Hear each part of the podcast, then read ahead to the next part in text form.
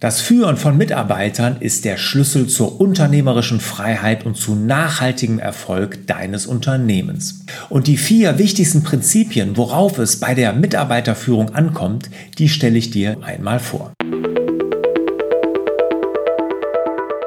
Führe deine Mitarbeiterinnen als Coach und mache sie dadurch zu motivierten und engagierten Säulen deines Unternehmens.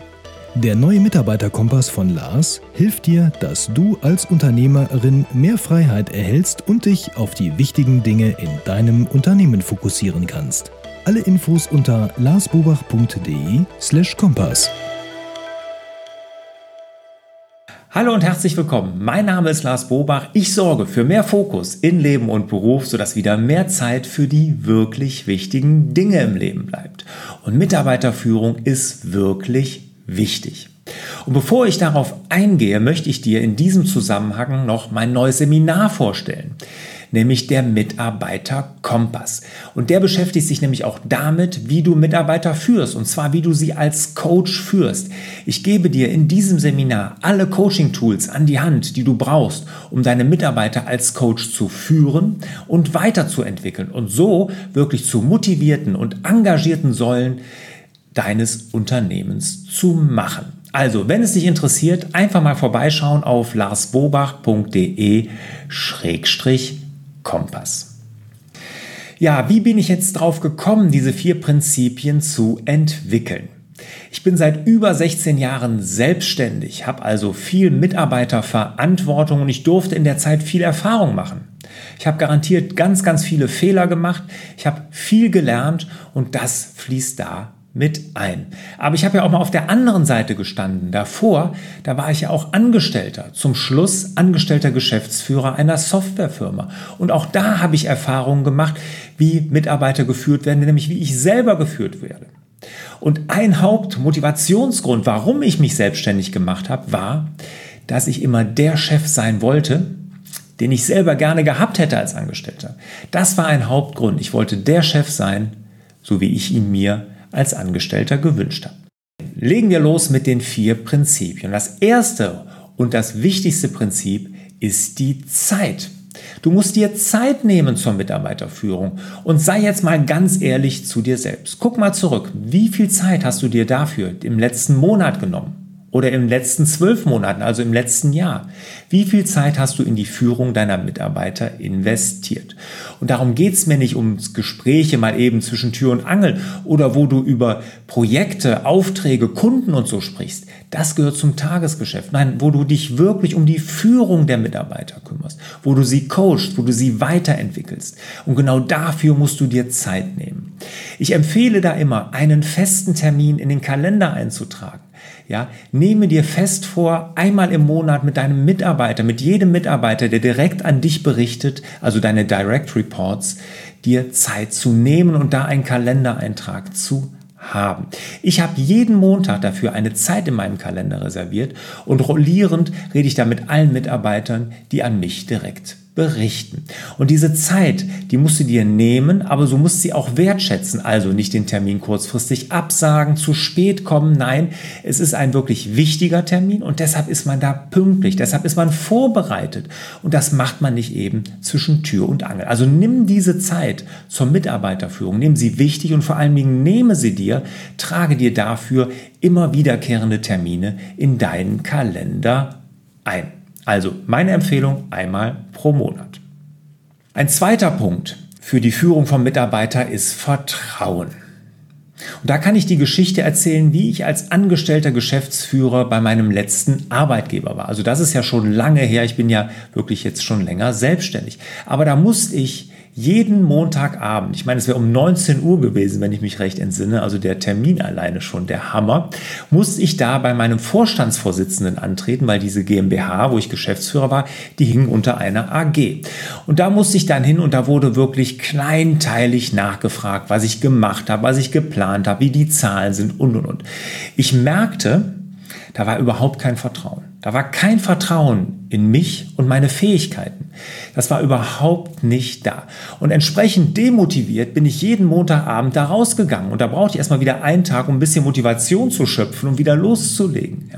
Und genau das passiert nämlich, wenn wir nicht Vertrauen in unsere Mitarbeiter haben, werden sie demotiviert. Und ich werde oft gefragt, Lars, sag mal, wenn du delegierst, du scheinst ja ganz gut darin zu sein, wie hältst du das denn nach, was du delegiert hast, was du den Mitarbeitern gesagt hast? Und da sage ich immer, überhaupt nicht. Ich halte das gar nicht nach. Ja, ich habe Vertrauen in meine Mitarbeiter.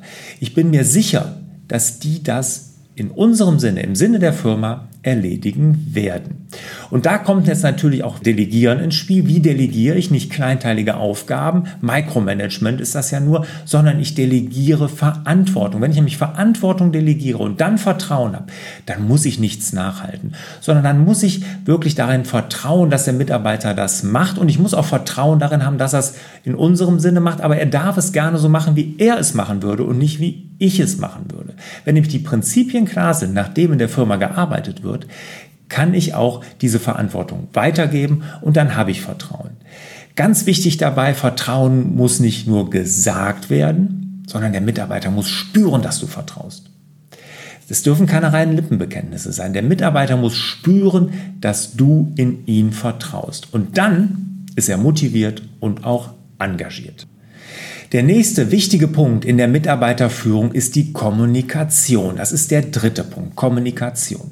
Das bedeutet nicht nur miteinander reden, das gehört zur Mitarbeiterführung immer dazu, aber kommuniziere, was du von ihm erwartest. Was erwartest du von ihm? Wo steht er? Und was erwartest du nicht? Und wo ist er vielleicht nicht so gut? Und was macht er besonders gut? Das muss alles immer kommuniziert werden. Der Mitarbeiter kann ja sonst nur erahnen, was du erwartest. Und ich empfehle da immer, schreib einmal auf, was du von deinem Mitarbeiter genau erwartest. Was müsste er tun, um wirklich A zu sein? Also diese Eins mit Sternchen zu kommen. Was müsste er dafür tun? Wann würde er diese Note, die Eins mit Sternchen bekommen? Das würde ich aufschreiben und das musst du klar kommunizieren und sagen, pass mal auf. Wenn du das schaffst und am besten irgendwas Messbares natürlich dabei machen, wenn du das schaffst, dann ist hier wirklich, bist du 1 plus, dann bist du A plus plus, da gibt es nichts dran zu meckern. Dann bist du wirklich hier die Säule, die tragende Säule meines Unternehmens. Und das muss kommuniziert werden. Und dann natürlich kommunizieren, wie steht er dazu? Hat er das schon erreicht? Ist er auf dem Weg dahin? Oder wo sind vielleicht noch Defizite, an denen er arbeiten müsste, beziehungsweise wo du ihm helfen kannst, daran zu arbeiten? Ne? Aber Kommunikation, was erwartest du und wo steht er, ist auch das A und O. Und hier auch ganz ehrlich und authentisch sein und klar sagen, was Sache ist. Also Kommunikation ist ganz, ganz wichtig. Und der letzte und vierte Punkt ist Empathie. Du musst Empathie für deinen Mitarbeiter haben. Du musst verstehen, was ihn antreibt. Was hat er für Sorgen? Was hat er für Nöte? Was hat er vielleicht für Träume? Wofür kann er sich begeistern? Sei empathisch, höre zu. Im Mitarbeitergespräch bist du nicht der Sender, sondern du bist nur der Fragende. Das ist ja, wenn du deine Mitarbeiter als Coach führst, musst du nur fragen. Mehr nicht. Du musst nicht senden, du fragst. Und genau das, das musst du dir ganz klar bewusst machen. Du musst zuhören und empathisch sein. Und auch das kannst du nicht spielen. Das muss aus dir herauskommen. Vielleicht hast du das noch nicht von vornherein rein. Auch ich musste mir das antrainieren, auch ich musste das richtig lernen. Aber das ist wirklich wichtig, empathisch zuhören, verstehen, wo er herkommt.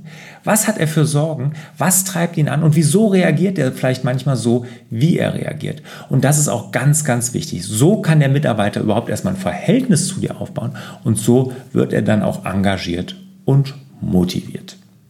Fassen wir nochmal die vier wichtigsten Dinge zusammen. Als erstes die Zeit. Nimm dir Zeit für die Mitarbeiterführung, trage sie als wiederkehrenden Termin in deinen Kalender ein und diese Zeit muss dir heilig sein.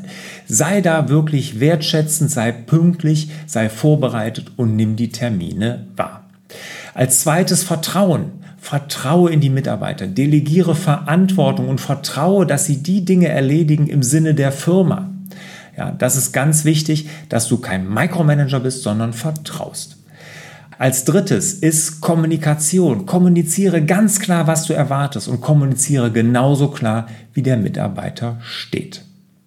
Und das vierte ist Empathie. Sei du der Zuhörer und nicht der Sender. Höre empathisch zu und versuche zu verstehen, was dein Mitarbeiter antreibt, welche Sorge und Nöten er hat.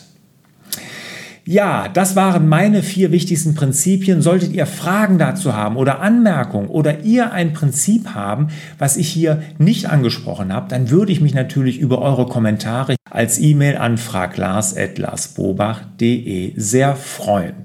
Ja, und ich wünsche euch natürlich wieder mehr Zeit für die wirklich wichtigen Dinge im Leben und das ist natürlich auch die Mitarbeiterführung. Hat dir der Hallo Fokus Podcast gefallen? Dann würden wir uns über dein Abonnement und eine Bewertung auf Apple Podcasts sehr freuen.